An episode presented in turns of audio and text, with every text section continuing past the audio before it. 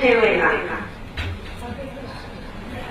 对，彼得·巴菲特，呃，世界上最名副其实的富二代。嗯，大家知道他现在干什么吗？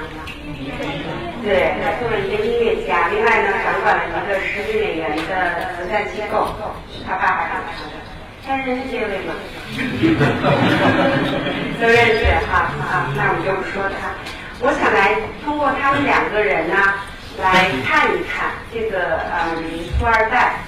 我是想在座的孩子都是不愁吃不愁穿的，然后父母都是有能力有资源去给孩子铺路的。也许通过这两个富二代，能够给大家一些启示。虽然他们只是一个个案，但是会折射出很多需要我们深思的东西。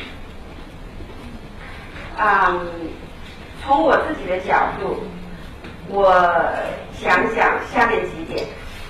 第一个就是孩子的这个独立性。我认为一个孩子要独立，啊，这个他需要怎么样呢？他需要首先要渴望独立，敢于独立，能够独立。彼得·巴菲特他在两年前曾经出过一本书。书名就叫 Life is what you make it。那他翻译过来就说生活由你做主。嗯，从这个题目，还有他书的这个内容，以及他写书的这个嗯目标吧，你都可以看出他强调的是什么。他强调的是说啊，他的父亲给他最大的财富，并不是有多少上亿的资产，他觉得他父亲给他最好的财富。就是让他能够独立的去追求自己的人生。那我们先来讲独立，呃，渴望独立。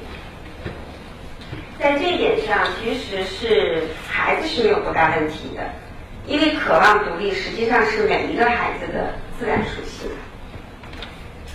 无论是天生什么样的孩子，他都会在人生的某一个阶段，他会有一种自发的。会要脱离家庭，向外的一种这样的一个倾向，所以对于这个问题来说，我觉得更应该注重的是父母。我们要培养我们自己的一个独立性。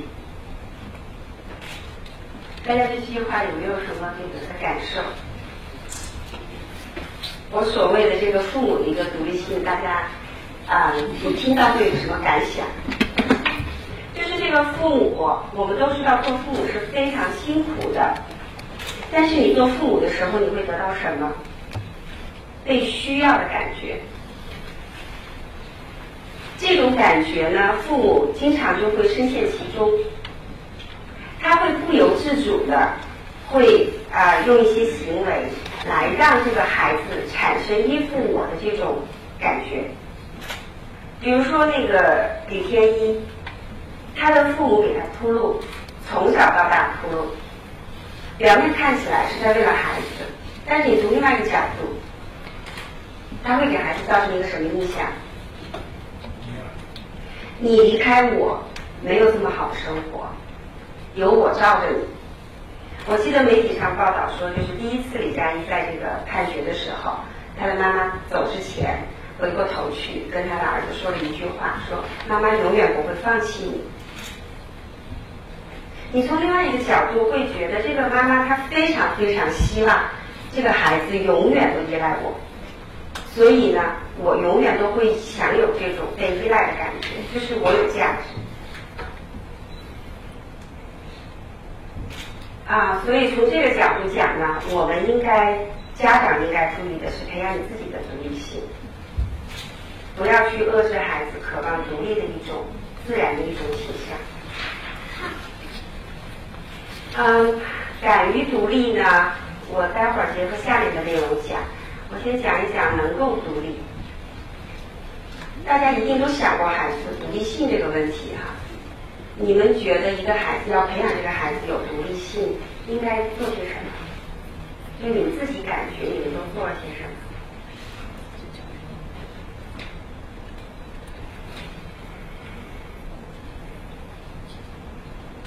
就是培养他在生活上要独立，对吧？我们会强调要要让他做家务，强调要啊培养他的一个独立性。啊，我想总结一句，那个有一本书，不知道大家看过没有？少有人走的路，艾克写的，里头有一句话：我们不能剥夺另外一个人从痛苦中学习的权利。啊，这个我觉得就是家长其实应该经常去想一想哈。啊，就是说刚才讲到渴望孩，就是说我们要爱孩子，你要全身心去去爱孩子，但你要注意一点，你自己有的时候要反思，我是不是在利用孩子来满来获得力量，来获得满足和获得安全感？如果你感觉自己有，那也许是你该去寻找自己的一个兴趣，你的一个精神支柱的一个时候。然后讲到这个呃，能够独立，除了在这个生活上独立，其实这个大家都能够啊意识到。好，但是有一个就是刚才那位爸爸讲的，内心的独立，其中包括思想的一个独立，就是我觉得这个可能是独立里头比生活上的独立更重要的。一个真正内心独立的人，他不会人云亦云，他也不会随波逐流。比如我们刚才提到这个彼得巴菲特，他爸爸他如果是想要去走任何一条路，尤其是走金融这条路，我估计他是比我们任何人都能走得顺、走得远。但是他能够敢于去做他自己想做的事情。首先，他知道自己想做什么。他在书里头就曾写到说：“我一直不知道我自己想干什么，所以我在上大学的时候，我曾经花了啊是几个月，三个多月。”我把很多课我都去听过，但是我仍然不知道我想做什么。直到有一天，他一个很偶然的一个机会，他听到有一个人弹吉他，没有任何技巧的一种吉他，然后他就触发了他的一个创作一个热情。他回去写了两首歌，然后把这两首歌录到磁带里头。他把这个磁带带到他的这个破破的一个一个一个一个车里头，在一个早上，他听到那以后，他就说：“我突然感觉我自己被定住了。”我知道我想要做什么，然后他从大学退学，自己去做一个工作室，把内心走下来。啊，所以我觉得内心的独立实际上是孩子最重要的。我以我自己的这个生活经验去猜测，其实在座的我们的生活自理能力都在我们上学的时候都不会很好，但我觉得这个东西是可以补的。但是内心的独立，就我自己的接触，我在美国上过学，然后在中国接触一些父母，啊，父母有的时候会说自己的一种心路历程。我的感觉哈，美国的孩子和中国的孩子有一个区别，我们都最后会独立，但是呢，我们的时间很多都是放到大学毕业以后，我们会开始去思考到底想要干什么，我才要去想，我在我不断的去试错，找到我自己的一个啊。其实我觉得内心独立就是说，你树立一个个人的价值体系，什么是对的，什么是错的。每一个人都有自己的一套体系，但是你如果这个在美国的话，如果你从小去去注意这个孩子，那这个孩子到刚才大家都讲到，要很长的一段时间，到他成年的时候，基本上都能够成型。但是在中国，我觉得很多时候是放到我们成年以后，这个其实是很浪费的一件事情。所以啊，我我我希望大家除了去关注他生活上的独立，实际上更应该去关注他内心的一种独立。那怎么去去去让他做到这种内心的一种独立呢？一个就是说，像刚才大家都讲到了，要允许他犯错误，要允许他犯错误。另外呢，你要准备一个很长的时间。这个孩子从一两岁，他开始有自我的这种意识，然后呢，他会下面呃，在小学期间呢，他会进到一种讨好大人的一种阶段，他不会有那么多自己的一种渴望。然后到了这个初中的时候，他马上就要进入成人社会，所以他的一个任务就是说找到我自己的一个价值体系，一直到他在会在整个青春期，他都会去试错。然后一直到他上大学，他就差不多能够稳定下来，然后他可以把剩下来的时间去追求自己想做的事情。嗯，所以这个啊，内心的独立是非常重要的，大家一定不要说教。中国的这个家庭教育有一个很有意思的，就是说我希望在孩子上小学之前，我把所有的道德规则都告诉你。对人要有礼貌，要爱清洁，啊，要爱学习，要勤奋。